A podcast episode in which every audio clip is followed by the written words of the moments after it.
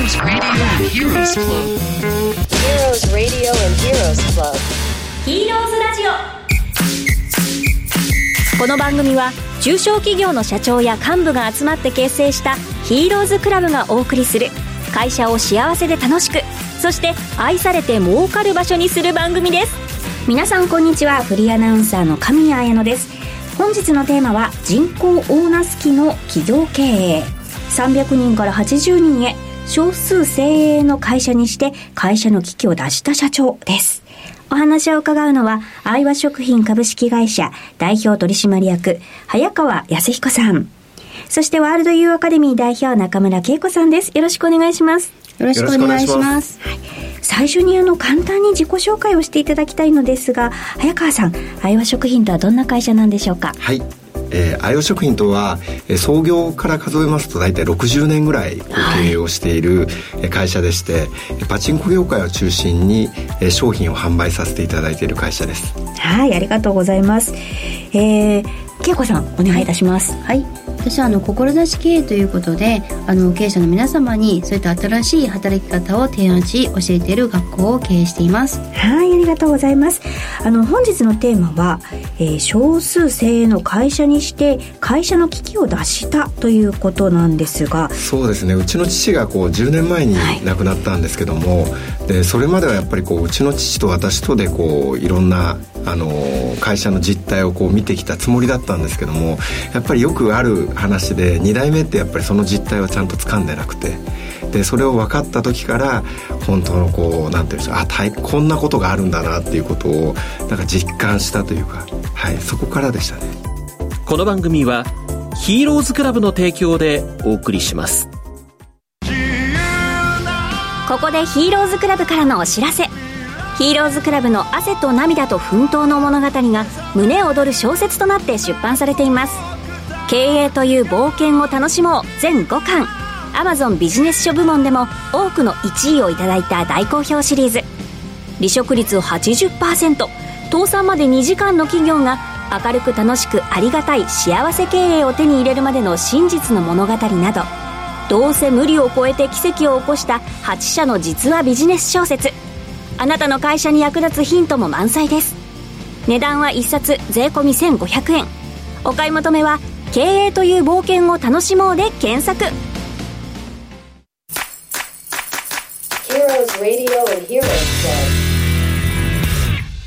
はいいろいろとお話を伺ってまいりたいと思います。実は当社あの300人こう社員がいまして、はい、そうすると私一人じゃとてもこうコントロールがつかないというか、意思決定をしたとしてもそれがやっぱりあの現場まで到達するまでの時間がかかってしまったり決定スピードが遅くなったりさまざまなことがこうあったんですけどもでそれをこうあの本当の問題が私まで上がってこない、はい。はい、それが一番大きかったですかね。あいろんな人をこう経由してしまってなかなか本音だったりそういう問題だったりっていうのがオブラートに包まれてうん、伝わってしまったということですね。恵子さんはその当時のことをどう思われますか、まあ、最初にあの申し上げておくのは愛和食品に勤めてる皆さんで全員が本当にあの優しくて愛にあふれたいい人であることは間違いないんですね。でもすごいあの経済発展ずっとしてきた中でなんかこうどんどんどんどんこうあのもし忙しくなった時に人が足りなくなったら困るからっていうことで大きいことはいいことだみたいな時代が長くあったじゃないですか、でそうやってお父さんも素晴らしい方で一人でも多くのことを人を採用してお困りごとのある人もどんどん採用してこう広げていったってことでそのものすごくその今回ねボーナス期ボーナス期みたいな話があるんだけど、はい、どんどんどんどん経済が発展発展していく時にはそれでよかったんだけれども今時代が変わってきてやっぱりこうあの人口がどんどんね減ってきたりとか子供がどんどん少なくなってって話は皆さん知ってる話だけどこう時代が変わってきて経済発展っていうのが少しシュリンクしていくなってなってきた時に安が社長になるわけですよね、はい、これからもね何年も何年も続くような会社にしていかなきゃいけないなとなった時にどうやっても人が多い分だけ仕事の量と仕事量を考えた時に仕事の量の方がちょっと少なくなっていってるんですよね、うん、どうやっても。そうするとその少ない仕事をたくさんの人でやっていくもんだからどうやっても生産性が低くなったりとか助け合いたいがなかなかできなかったりしてて大変だったんじゃないかなと思いますね。むちゃくちゃ自分の会社だから言いにくいんですけど 一言で例えるとしたら、はい市役所みたいになっちゃったんですよ。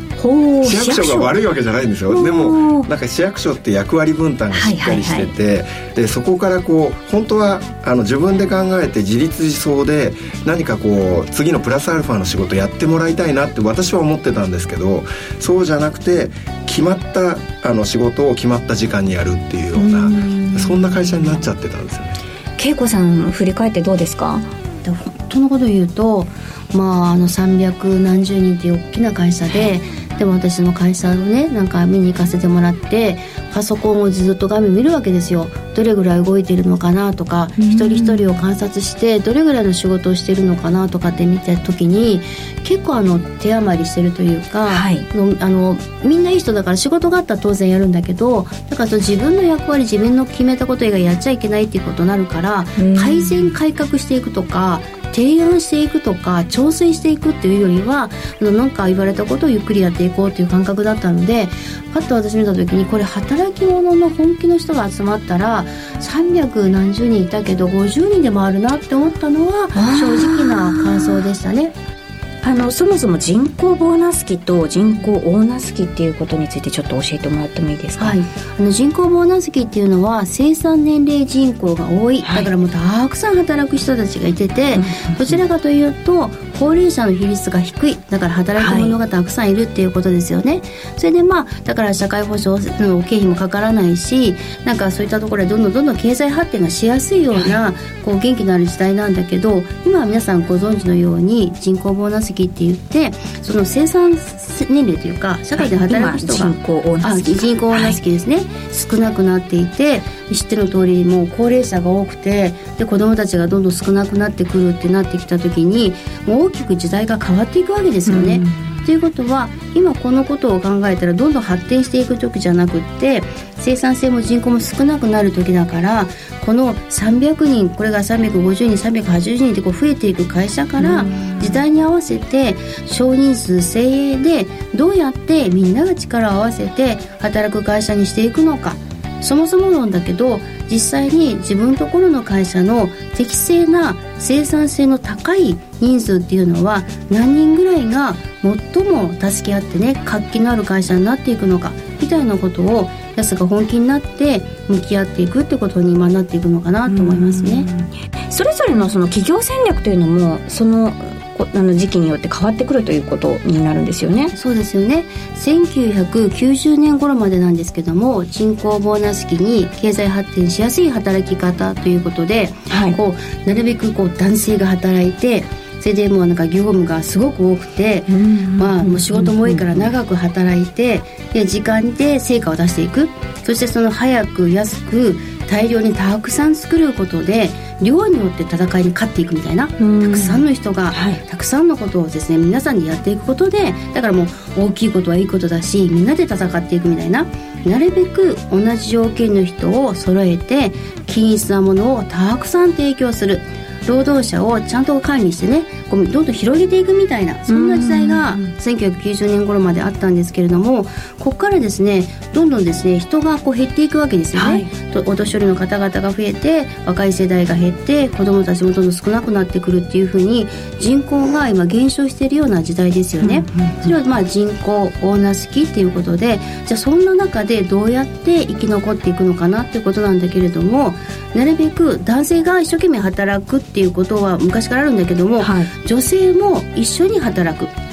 それでまあ労働力が足りなくなるわけだから、うんうん、それがまあ1時間2時間なのかパート社員なのか女性の方もどんどんどんどんと採用して働いてもらうこともしっかりやっていかなきゃいけないしこの短い時間でも働いていって時間あたりですね成果を出せるような職場環境っていうのが最も大事なんですよね。そこに勝敗が分けられるわけですけども、はい、ちょっとあの今相場の話していいかどうか分かんないけど今の相場さんってまあこうあの会社がどんどんどんどん安の、ね、社長の決定で変わってきて昔ものすごい仕事ができた主婦の方、はい、もうキャリアマンですね、その方が子供を持ってじゃあ自分たち何かお役立ちできないかなってなってきた時にそんな主婦のものすごい力のある方々が3時間4時間5時間かもしれないけどたくさん来てくれて、ものすごい少数制になってるんですよね。そしたらそんな人たちが何が何でも他にたくさん働くところいっぱいあるんだけれども相葉食品さんを選んでいく理由っていうのが大事で、はい、それが社会経営あの貢献していくことが必須項目になるんですよ。今ね一昔前だったらあの社会貢献よりもお金だったり福利厚生だったりみたいな話が多かったと思うんだけど今は世のため人のために相葉さんは一体どのような会社でどのように社会に貢献していくのかっていうようなことが必須項目でそんな会社だったら自分たちのやりたいことと相葉さんのやりたいことが思いが一緒だからぜひ働きたいということで優秀で多様な人材確保ものすごい生産性のある能力の高い人たちがどっさり今集まるような会社になったんです。昔は違ったんですよ。そこに成功したってことですね。これが時代に対応ができたってことですね今。例えばその社会貢献というのはどういうものをやってらっしゃるんですか？はい社会貢献というのはあの私たちやっぱりこう食べることって食品会社ですんで大切ですよね、はい、でその時にやっぱりこう農家さんですとかあのそういった方々が今これからあの後継者問題とかそういったことに私たちと同じような課題が本当はあるんですよね、うん、あとあれだけすごい労働力をやってるのにもかかわらず、はい、それに対しての利益が伴ってないんですね、うん、ですからそれだけの利益がないからこそ次の後継者にも譲れないとかあの譲らせたくないっていうような課題があってこれまさしく中小企業と全く一緒だなっていうふうに改めて感じてます。農業以外の社会課題にも取り組まれてるんですか？あありがとうございます。あの実はあの私たち最初からいろんなことを挑戦できたわけではなくて、はい、でまず何が変わってきたかって言ったら教育なんですね、うん、会社の考え方をシフトするっていうことをまず教育としてあの全体にこう取り組ませていただいて、うん、そしてあの文化の復興ということで和太鼓を叩かせていただいたりさまざまな食の文化であったりさまざまなことをこう世界に発信していくあのもう一度なんかこのプライドというか、うん、そういったものを取り戻すようなあのそんな活動をさせていただいてます。であとは、えー、私たちやっぱり商売人ですのであの経済の復興あのそのことをこうやらせていただいております。そういう取り組みがプラスアルファで絶対に必要になってくる時代ということなんですね。ここでヒーローズクラブからのお知らせ。ヒーローズクラブの汗と涙と奮闘の物語が胸躍る小説となって出版されています。経営という冒険を楽しもう。全5巻。Amazon ビジネス書部門でも多くの1位をいただいた大好評シリーズ。離職率80%倒産まで2時間の企業が明るく楽しくありがたい幸せ経営を手に入れるまでの真実の物語など。どうせ無理を超えて奇跡を起こした8社の実話ビジネス小説。あなたの会社に役立つヒントも満載です。値段は1冊税込1500円。お買い求めは経営という冒険を楽しもうで検索。